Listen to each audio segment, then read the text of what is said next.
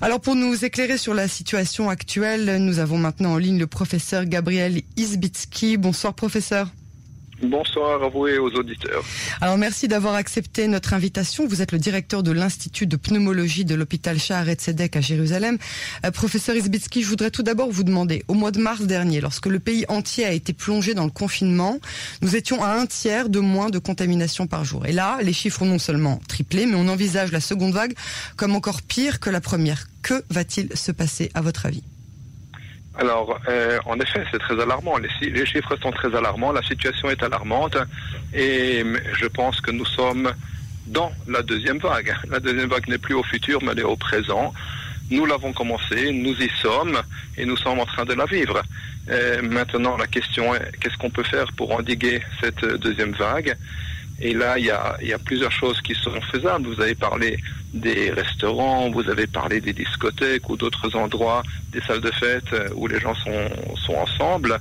Euh, je dois vous dire moi-même, en me promenant un petit peu, euh, en allant au, au restaurant même, que euh, c'est extrêmement alarmant parce que je me suis euh, vendredi matin, en l'occurrence, j'ai été pour la première fois depuis euh, cinq mois, depuis le mois de, de février, de mars, euh, prendre un petit déjeuner dans un restaurant extérieur, bien entendu.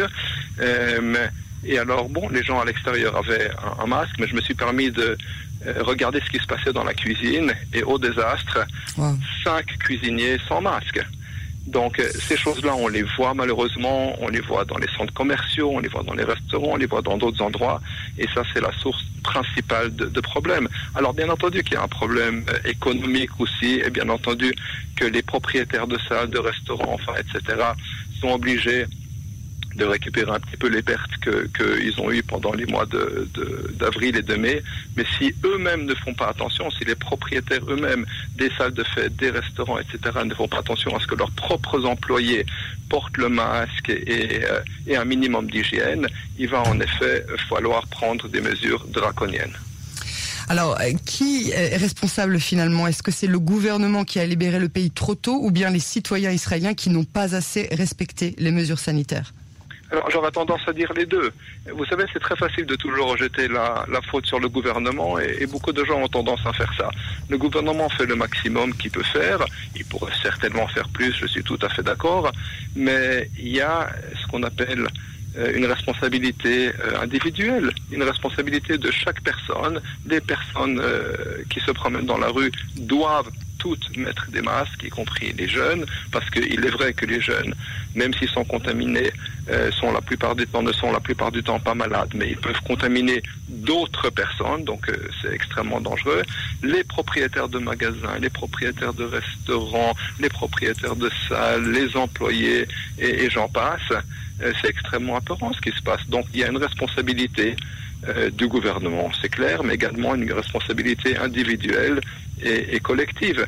Et si euh, nous tous ne faisons pas euh, le minimum que nous devons faire, eh bien, le gouvernement ne pourra rien contre ça. Mais alors, il y, a des gens qui disent, euh, pas, pas, mal de nos auditeurs nous disent, quand ils entendent les interviews qu'on mène avec des spécialistes, des experts comme vous, ils nous disent, si on avait attendu encore deux semaines, on y était déjà, on était confinés, deux semaines, ça n'aurait rien changé. Pourquoi avoir libéré tellement tôt l'économie pour finalement nous retrouver aujourd'hui dans un danger qui est a fortiori encore plus grand et, euh, et, et maintenant certainement un problème économique qui risque d'être encore pire? Vous savez, c'est toujours facile à, fortiori d'être intelligent et d'avoir des bonnes solutions. Oui. Euh, personne ne savait exactement comment le virus se comporte. Personne ne sait exactement aujourd'hui dans le monde comment ce virus se comporte. C'est une nouveauté pour nous. On l'apprend tous les jours. Et donc de regarder les choses en arrière et de dire nous aurions dû faire comme ci et comme ça, euh, c'est toujours relativement facile. Il est vrai, je suis d'accord, que à mon humble avis, les, mesures de restriction ont été libérées un peu trop rapidement. Mais n'oubliez pas qu'il y avait une pression, il y a toujours d'ailleurs, une pression économique énorme. On ne peut pas non plus se permettre, comme je, disais l'autre jour, d'enterrer les gens vivants. Donc, euh, bien entendu, il y a un problème médical, il y a un problème de de santé, sauver, des, des, de santé publique, mais il y a également un problème d'économie publique.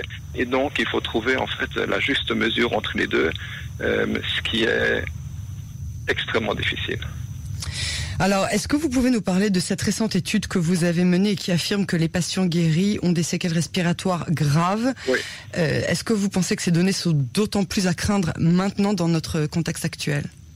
Alors oui, c'est d'autant plus craindre. Alors je vais vous parler de, de ces résultats. C'est une étude que nous avons commencé à mener à Charette-Sébec il y a de ça à peu près trois semaines. Les résultats sont des résultats préliminaires parce que pour l'instant nous n'avons examiné euh, que quelques dizaines de patients, mais nous comptons en examiner quelques centaines. Cette étude s'adresse à tous les, toutes les personnes, en fait, tous les patients qui étaient hospitalisés soit dans un hôpital, soit dans un hôtel avec une infection de Covid-19. Et euh, ce qui se tr- trouve en fait, c'est que nous avons remarqué dans cette, euh, dans cette euh, étude que nous sommes en train de mener que la majorité des patients sont encore symptomatiques quelques semaines, voire quelques mois après avoir été libérés de l'hôtel ou de l'hôpital, donc après avoir été en fait euh, négatifs pour le virus du corona. Ces patients ont tous eu deux à trois examens négatifs, ils sont donc théoriquement en bonne santé, et la majorité des patients nous disent qu'ils ne sont pas encore re- revenus à l'état de santé, leur état de santé préliminaire dans lequel ils étaient avant leur hospitalisation. Et là, on parle de patients qui étaient hospitalisés chez vous dans un état grave? Alors non, justement, c'est ça qui est, qui, qui est intéressant, qui est apeurant en fait, c'est que ce n'est pas seulement les patients graves. Au contraire, nous avons même des patients qui étaient hospitalisés dans un état grave et qui maintenant se portent bien, et au contraire des patients qui étaient dans un hôtel, dans un état euh, très modéré, mais voire léger même, très léger, et qui maintenant se portent pour certains encore moins bien qu'ils ne se portaient avant. Alors la, la plainte numéro un, la plainte principale, est une faiblesse générale. Beaucoup de patients, même des jeunes, nous disent qu'ils sont obligés de faire une sieste tous les jours, qu'ils n'arrivent pas à se concentrer, qu'ils n'arrivent pas à retourner au travail comme il faut. Et il y a également beaucoup d'autres plaintes comme euh, de la peine à respirer, des douleurs thoraciques, euh, perte de cheveux, des troubles neurologiques, euh, et j'en passe. Et, et donc, euh, si ces résultats, en fait, euh, nous pourrons les confirmer après avoir terminé cette étude, nous, nous comptons suivre les patients corona pendant six mois.